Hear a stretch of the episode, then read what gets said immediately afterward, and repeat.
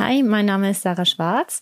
Ich bin Head of Content für digitale Medien bei Betty Bossi in Zürich und seit vier Jahren außerdem DIY Content Creatorin. Heute werde ich mit Mario über die Content-Erstellung mit dem Smartphone sprechen. Und wenn du wissen möchtest, welche Fehler du bei der Content Creation vermeiden solltest, dann bleib jetzt unbedingt dran. OMT mein Plädoyer ist eigentlich immer einfach mal machen, weil ich glaube, sobald man mal anfängt, merkt man eigentlich, dass es gar nicht so schwer ist und dass man eben, dass in dem Smartphone schon so viel steckt, dass man eigentlich schnell und einfach coole Inhalte kreieren kann. Ich glaube, man steht sich häufig einfach selber im Weg. Ja, und dann, wenn man dann einfach mal anfängt, ich glaube, da muss man ein bisschen den Perfektionismus hinten anstellen und das mal zulassen. Herzlich willkommen zum OMT Online Marketing Podcast mit Mario Jung. Hallo Sarah.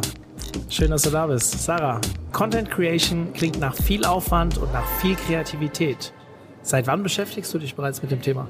Ja, hallo Mario, danke, dass ich hier sein darf. Äh, ja, ich beschäftige mich seit, ich würde sagen, vier Jahren mit Content Creation. Ähm, damals bin ich so dazu gekommen, dass ich dachte, hey, ich will meine DIY-Ideen, die ich irgendwie für unsere Hochzeit damals umgesetzt habe, auch irgendwie mit einer breiteren Zielgruppe teilen und hatte mir so angeschaut, was andere DIYler dort so machen und gedacht, ja, ich kann das doch auch und habe einfach mal angefangen. Sehr cool. Wie bist du, also Thema gekommen ist die eigene Hochzeit tatsächlich gewesen? Ja, ja, wir haben extrem viel gebastelt. Also wir hatten so eine richtige Do-it-yourself-Hochzeit und haben alles da eigentlich selber gestartet. Äh, mein Mann hat mich am Ende dafür verflucht und sehr lange auch keine Bastelprojekte mehr mit mir umgesetzt. Und ja, so bin er ich. Er musste mitbasteln. Ja, natürlich. Also ich habe das natürlich nicht alleine gemacht. Äh, er musste da kräftig mit ran und hatte nach den anderthalb Jahren Vorbereitung dann auch wirklich genug davon. Aber für mich hat es dann noch nicht gereicht, sondern ich habe dann echt gedacht, äh, ich würde auch gerne die Sachen mit anderen Leuten teilen weil es auch eben bei unserer Hochzeit wirklich gut bei allen angekommen ist. Und ja, so habe ich angefangen, Content zu kreieren. Und dein Job, den du heute machst, hat der auch was mit Basteln zu tun? Äh, nein, nicht. Also teilweise. Also ich habe eigentlich sozusagen zwei Jobs. Also okay. mein Hauptjob ist bei Betty Bossi, bin ich Head of Content, Digital Media. Und auch dort kreieren wir natürlich viel Content, aber dort bin ich selber eigentlich nicht mehr direkt aktiv, sage ich mal.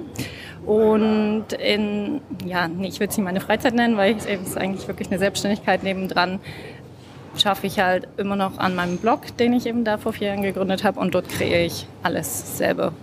Video, Fotos. Äh, Dann mach alles. doch mal einen kurzen Pitch. Wie heißt der Blog? Uh, Street of Your Life. Sehr cool. Nehmen wir dann direkt in die Show Notes mit auf. Betty Bossi macht was? Betty Bossi ist ein sehr umfangreiches Unternehmen. Also wir sind in der Schweiz vor allen Dingen tätig. Äh, auf dem deutschen Markt kennt man uns tatsächlich leider nicht so gut bisher. Und ja, wir bieten eigentlich die ganze Breite rund um kulinarische Themen an. Also das heißt, wir sind einerseits das größte bezahlte Schweizer Printmedium. Äh, wir veröffentlichen zehn Zeitschriften pro Jahr. Und dort sind ganz viele Rezepte drin zu finden, aber auch immer unsere neuesten Küchenhelfer, denn auch die kreieren wir in-house teilweise selber. Das, dann sind wir auch die größte Schweizer Online-Rezeptplattform. Ja, und was machen wir noch? Ja, alles rund ums Kochen und Genießen. Klingt cool, Essen bin ich immer gern dabei. Sarah, mit welchen Content-Formaten beschäftigst du dich selbst, egal in welchem der, deiner beiden Jobs am meisten? Ja, am meisten würde ich sagen, einerseits halt mit Fotografieren, aber wirklich mit dem Smartphone äh, von so Schritt-für-Schritt-Anleitungen. Also das eben hauptsächlich für den Blog, aber sonst natürlich auch viel wirklich Reels, äh, Social-Media-Posts, alles was so in die Online-Content-Richtung geht. Dann gib uns doch mal ein paar Tipps, also bezüglich der Organisation bei der Content Creation. Ja, das Wichtigste ist eigentlich immer, sich gut vorzubereiten. Also damit dann am Drehtag oder am Fotoshooting selbst eigentlich alles gut aufgegleist ist. Also ich überlege mir eigentlich immer vorhinein, was ist denn so meine Kernaussage, was will ich eben meiner Zielgruppe irgendwie mitgeben und was ist so die Idee von dem, was ich mache. Und was mir besonders hilft, ist auch dort irgendwie ein Moodboard zu erstellen, gerade wenn ich irgendwie ein Shooting mache, damit ich dann eigentlich schon weiß, wie kann ich Sachen anordnen oder eine Idee davon habe, wie das Endergebnis aussehen soll. Und wenn ich drehe, dann mache ich mir auch durchaus irgendwie so einen kleinen Drehplan. Also ich schreibe mir das vielleicht auch nicht immer alles im Detail auf, sondern gehe das im Kopf mehr so durch und erstelle für mich so eine Checkliste, damit dann eigentlich, wenn ich mal so richtig anfange, nichts vergessen geht und ich mir auch schon Gedanken darüber gemacht habe, später für den Schnitt, wie ich Übergänge gestalten will, einfach, dass dann auch wirklich alles aufgenommen wird. Du machst das alles selbst? Schnitt äh, und allem drum dran? Ja, also für meinen äh, Blog mache ich das alles selber, ja. Okay, cool. Für mich, also ich, ich beschäftige mich auch mit viel mit Social Media, LinkedIn vor allem, jetzt vielleicht nicht so fancy und, und so weiter, sehr berufliche Themen, aber ich tue mir doch häufig schwer mit Inspiration. Also ja, wir haben Content ohne Ende auf der Plattform. Ich finde auch immer irgendein Thema, was man dazu diskutieren kann. Aber ich tue mir teilweise schwer und merke immer wieder, wenn mir Ideen kommen, ich schreibe sie mir nicht auf. Und dann fehlen sie mir meistens dann, wenn ich sie brauche. Wie holst du oder wo holst du dir deine Inspiration, wenn du anfängst Content Create oder wenn du gerade in der Planung für deine Kreationen bist? Mhm. Ja, also im Food- und Do-it-yourself-Bereich ist natürlich irgendwie relativ einfach, auch so Ideen zu sammeln. Also ich folge natürlich auch vielen Profilen, die was ähnliches machen und da kommt halt hier und da irgendwie mal eine Idee, wo ich mir denke, das kann ich halt auch machen, aber irgendwie auf eine andere Art und Weise, wie ich das für mich selber interpretieren kann. Äh, aber mir kommen auch ganz viele Ideen irgendwie so im Austausch mit anderen Leuten wirklich, dass da irgendwie, dann fängt es so richtig bei mir an zu sprudeln, vor allen Dingen, wenn ich irgendwie gechillt äh, in den Ferien am Pool liege, da sprudelt es bei mir so richtig. Und dann fange ich halt an, das wirklich eigentlich alles niederzuschreiben, mir To-Do-Listen zu machen, was ich irgendwann vielleicht mal gern abarbeiten würde. Und auch sonst, wenn mir eben einfach irgendwas sonst über den Weg läuft, äh, versuche ich mir das immer halbwegs strukturiert äh, halt irgendwo abzulegen. Also sei es irgendwie auf Instagram selber in verschiedenen Ordnern oder via Printscreens und dann einfach auf dem Handy irgendwo mhm. gut abspeichern, damit ich es wiederfinde. Printscreens? Ich glaube, ich finde in meinem Handy tausende Printscreens, die ich dann doch nicht benutzt habe.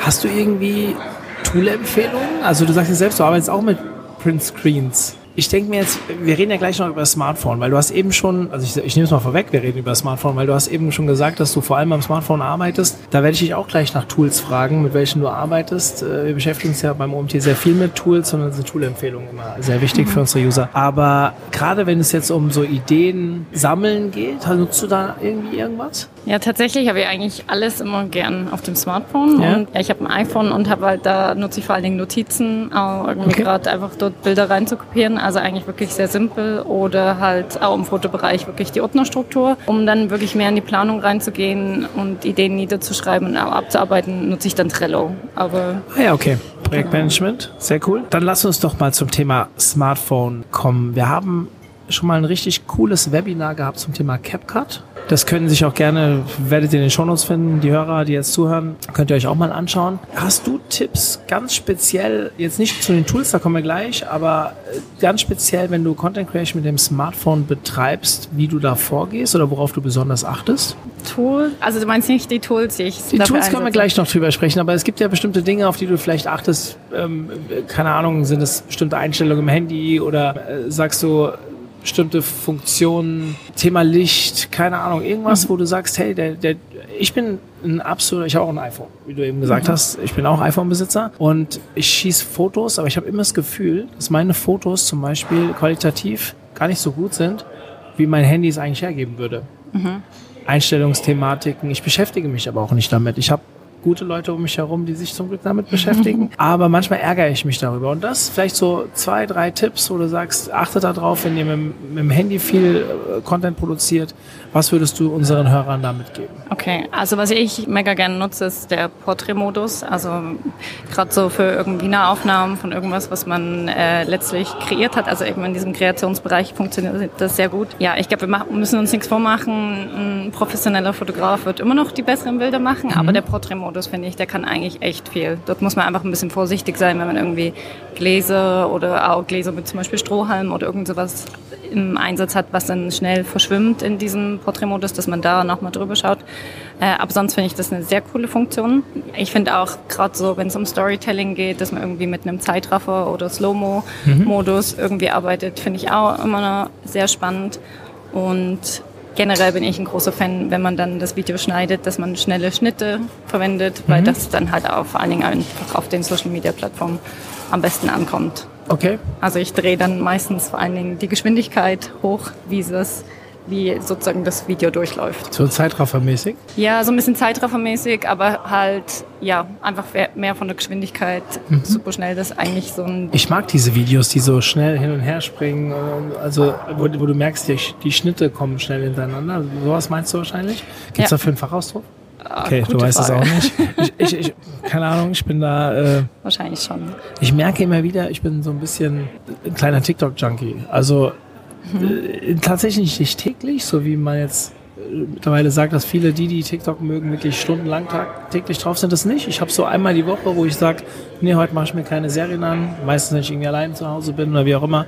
Heute habe ich mal Bock, TikTok zu gucken. Und jetzt, wo die Videos auch länger werden auf TikTok oder geworden sind. Und ich merke, dass mir diese Videos mit diesen schnellen Schnitten und sowas mir auch immer besonders gut gefallen. Deswegen bin ich da auch ab und zu selbst bei mir im Team hinterher, wenn ich sowas sehe, dann lobe ich besonders. Also weil wenn es mhm. mir halt gefällt, ich gebe immer gerne äh, auch mal so ein Feedback zurück, wie es bei mir ankommt. Wobei es ja eigentlich total Schwachsinn ist, weil ich bin ja nur einer von 100.000 Besuchern, die wir da haben, ähm, denen es dann am Ende gefallen muss. Ja, aber ich glaube, ich kann das auch gerade so bestätigen. Also unsere Videos bei Betty Bossi, alles, was irgendwie so viel schneller geschnitten ist und auch so ein bisschen tatsächlich mehr Selfmade daherkommt. Das sind auch die Videos, die bei uns auf Instagram viel besser funktionieren mhm. als der Rest. Muss man trotzdem jetzt dazu sagen, probiert das bitte aus, wenn ihr das jetzt gehört habt. Es muss bei euch nicht genauso sein. Das ist am Ende, hängt das natürlich viel von der Zielgruppe ab, wie es gefällt, aber man sollte es auf jeden Fall mal ausprobieren. Dann lass uns jetzt die Frage mit den Tools nochmal aufgreifen. Wenn du sagst, die schnellen Schnitte und so weiter, was nutzt du da auf dem Handy direkt? Ja, ich nutze InShot,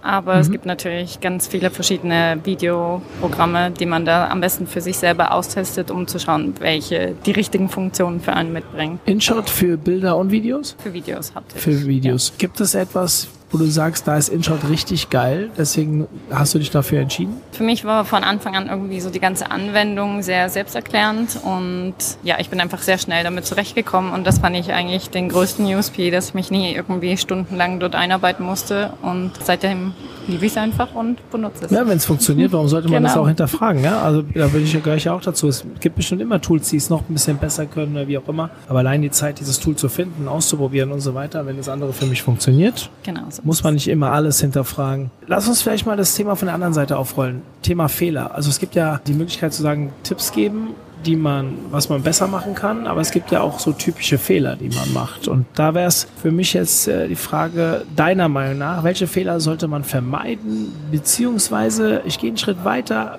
Gibt es vielleicht Fehler, die dir passiert sind, aus denen du gelernt hast? Ja, natürlich sind mir auch viele Fehler in der Kreation schon äh, unterlaufen. Genau, und ich auch gerne mit anderen teile, weil ich glaube, wenn man es mal schon, schon mal gehört hat, dann ist die Wahrscheinlichkeit, dass es einem selber passiert, auf jeden Fall geringer. Aber es sind auch so Fehler, meistens, sobald einem das einmal passiert ist, passiert das kein zweites Mal. Also so ein Klassiker ist für mich, ob die Linse überhaupt sauber ist. äh, weil irgendwie, wenn man dann später schneidet und merkt, hm, es hat irgendwie so ein einen Schmutzfilm da drauf oder irgendwie ist da was verschmiert, dann ja, kann man tatsächlich nochmal von vorn anfangen. Also echt. Ich würde das wahrscheinlich gar nicht sehen, Banause, aber ja. ja, dann halt auch, ob man das richtige Programm gewählt hat, wenn man anfängt zu drehen. Also immer mal wieder die Qualität überprüfen. Sprich, wenn ich jetzt eigentlich ein normales Video drehen will und ich habe aber aus Versehen irgendwie auf Slow-Mo oder Zeitraffer geschoben in den Einstellungen, dann ja, hoppla, das ist mir auch schon passiert. Dann auch finde ich wichtig zu schauen immer, ob halt der richtige Punkt scharf stellt. Also gerade wenn man natürlich viel in Bewegung ist vor der Linse, äh, stellt natürlich irgendwie auch immer wieder automatisch was anderes scharf und deswegen da immer wieder überprüfen, weil wenn man das ganze Video an, in einem Schlurz sozusagen durchfilmt und im Endeffekt war es alles unscharf, was man eigentlich im Fokus hat, auch das wird nachhinein schwierig zu bearbeiten. Was mir auch schon passiert ist, dass ich irgendwie also top-down gefilmt habe und dann gar nicht mit meinen Händen dort war, wo die Kamera aufgenommen hat. Also dort äh, mache ich es inzwischen so, dass ich das Setting so gestalte, dass ich eigentlich daran erkenne, an der ganzen Deko ringsrum, wohin ich filmen kann oder meine Hände eben bewegen kann. Und dann der absolute Klassiker. Und ich glaube, dort habe ich tatsächlich den geringsten Lerneffekt. Äh, läuft die Kamera. Also, es passiert mir wirklich so immer banal, wieder. Gell, aber ja, super banal, aber vor allen Dingen, wenn man irgendwie so nacheinander mehrere Snippets irgendwie wie dreht und man hat vielleicht vorher vergessen abzuschalten, dann schaltet man danach wieder an, aber man hat in Wirklichkeit abgeschalten, ja, sehr blöd. Hast du so eine Art Checkliste, wo du sagst vorher, okay, das sind die Punkte, habe ich die beachtet? Äh, baut man sich sowas nach einer Zeit oder? Ja, ich glaube, ich habe mir das mehr im Kopf gebaut, Ja, dass okay. so Erfahrungswerte dann dazu führen, dass man das im Kopf so abruft, aber ich habe es nie niedergeschrieben. Ich habe gerade vor kurzem wieder so einen Fall gehabt, einen Prozess, den ich wirklich schon tausendmal gemacht habe. Ich habe eine wichtige Sache vergessen und habe mich wieder total geärgert, dass ich das nie verschriftlicht habe, weil dann hätte ich es vielleicht gemerkt. Deswegen frage ich, weil ich bin da gerade ein gebrandmarktes Kind wegen, kennst du das, wenn du da so eine Stunde an was gearbeitet hast und auf einmal merkst, fuck, diese Stunde, die war jetzt gerade komplett für die Katz, weil du hast einfach eine wichtige Sache vergessen. Ja. ja, teilweise kann man es eben jetzt gerade so bei Videos im Nachhinein ja irgendwie noch retten durch den Schnitt selber oder irgendwie ja noch das Beste draus machen. Aber es ist echt blöd, wenn man dann sozusagen im Nachhinein was nachdrehen muss, dann sind Lichtverhältnisse anders oder ja, Ja, man vielleicht hat man halt auch irgendwie Ja. alles schon aufgebraucht, was man an Materialien braucht. Ja, dann vielleicht zum Abschluss.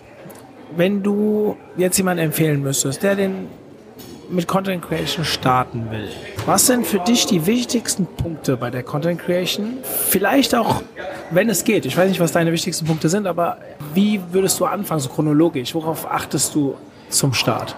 Ja, ich glaube, grundsätzlich sollte man sich natürlich überlegen, was man überhaupt für einen Mehrwert oder für eine Kernaussagen in seinen Videos oder eben auch in Fotos rüberbringen will. Also was möchte man der Zielgruppe wirklich mitgeben? Also ich glaube, das Internet ist genügend voll mit Spam-Sachen oder Ja. Inhalten, die halt einfach niemand interessieren. Und ich glaube, dort ähm, macht es natürlich auch Sinn, irgendwie noch tiefer zu recherchieren, was ist denn wirklich gesucht oder was ist ein Trend. Also dass man da schon irgendwo mit aufspringen kann. Ein Punkt, der für mich auch sehr wertvoll ist, ist, wenn man wirklich so seinen eigenen Stil entwickeln kann, dass eigentlich NutzerInnen irgendwie Kreationen von einem sehen und denken, boah, das ist doch von, von XY, oder? Also egal, ob man als Unternehmen oder als Creator irgendwie fungiert, dass man wirklich da einen Wiedererkennungswert aufbauen kann. Also das kann man irgendwie durch Farben erreichen oder vielleicht auch irgendwelche bestimmte Kleider, die man anhat oder eine Schnitttechnik. Also es gibt ganz viele Varianten, wie man das erzählen kann.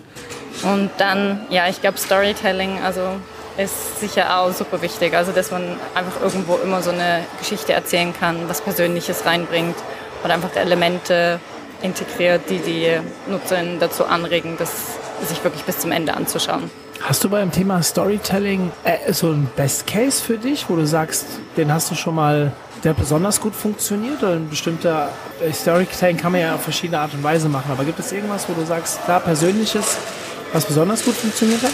Also ich glaube, gerade so bei Anleitungen ist es einfach immer irgendwie gut, wenn, also wenn es super ausführlich ist und bis ins letzte Detail erklärt wird. Aber ich weiß nicht, ob man das wirklich so als Storytelling bezeichnen kann.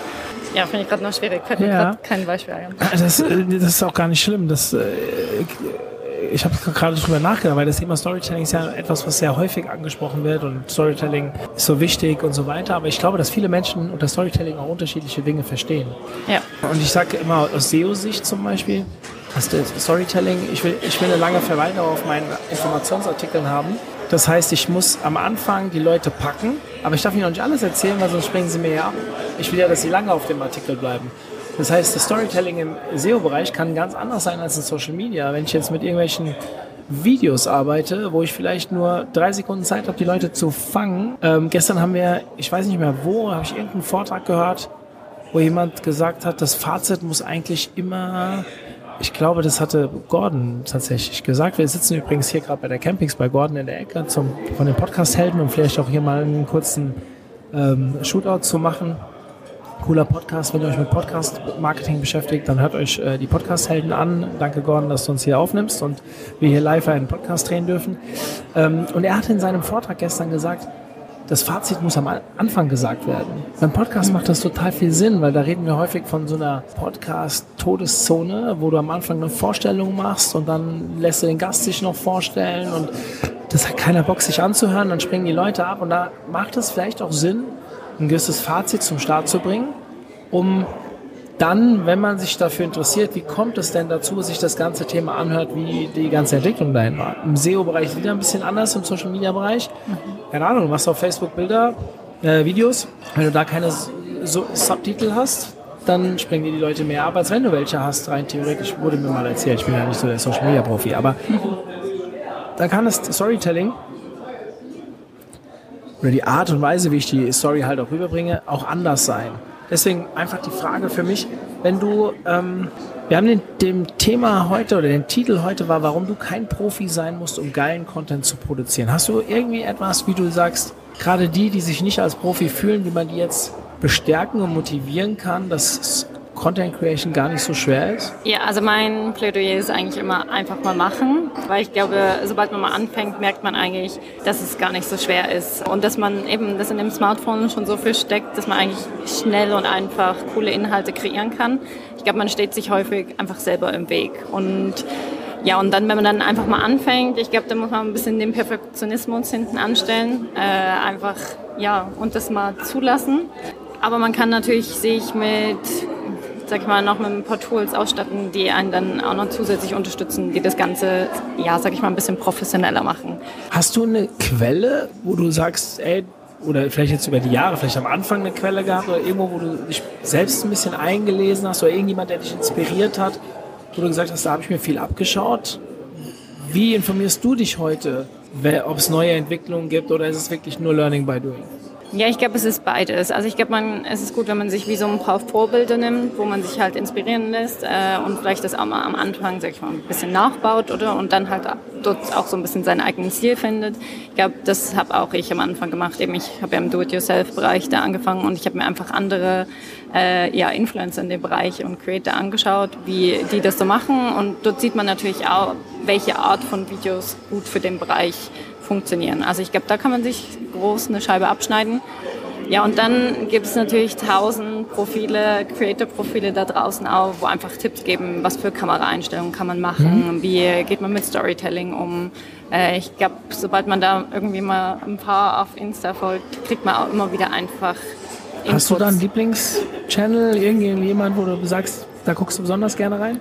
Äh, ja, verschiedene. Also Kameratricks heißt es, glaube ich, tatsächlich einfach. Die zeigen wirklich immer so, was man mit dem Smartphone äh, einfach machen kann. Aber wenn es auch irgendwie mehr um strategische Sachen gibt, finde ich Anne Krabs zum Beispiel auch super cool. Oder einfach Dan. Also wo halt Aber einfach auf Instagram direkt oder guckst du eher auf die Website? Mm, nee, wirklich auf Instagram. Cool. Also sie machen da auch coolen Content, wo sie Sachen erklären, wie man entweder Schnitt macht oder eben Storytelling wo einbaut. Trends vielleicht auch gerade vorstellen, mhm. dass man einfach weiß, hey, was trendet gerade, wo kann ich mit aufspringen. Cool, dann übernehmen wir den, den Account, stellen wir auch mal in die Show Notes, also guckt mal rein. Wenn euch, vielleicht gefällt es euch ja auch, dann könnt ihr damit arbeiten. Cool, dann sind wir auch am Ende angekommen. Liebe Sarah, ich habe gehört, du hast einen tollen Vortrag gehalten vorhin, dann erstmal gratuliere dafür und wir sind jetzt hier auf der Campix. Wenn das Ding online geht, ist die Campix schon zwei, drei Wochen her. Aber er hat mich sehr gefreut, dass wir das hier direkt live aufnehmen konnten. Und schön, dass du da warst. Ja, danke dir für mal. Zum Abschluss der heutigen Folge noch der Hinweis. Wir sind seit dem 1.7. mit der Agenda online für unsere Konferenz am 13.10. Das heißt, ihr könnt jetzt wirklich schauen, welche Vorträge ihr bei uns euch anschauen könnt. Und jetzt gibt es quasi auch überhaupt keinen Grund mehr, kein Ticket zu kaufen. Heißt, wir sehen uns am 13.10. in Mainz in der Pyramide und ich hoffe, du bist auch da. Bis dann, euer Mario. Ciao.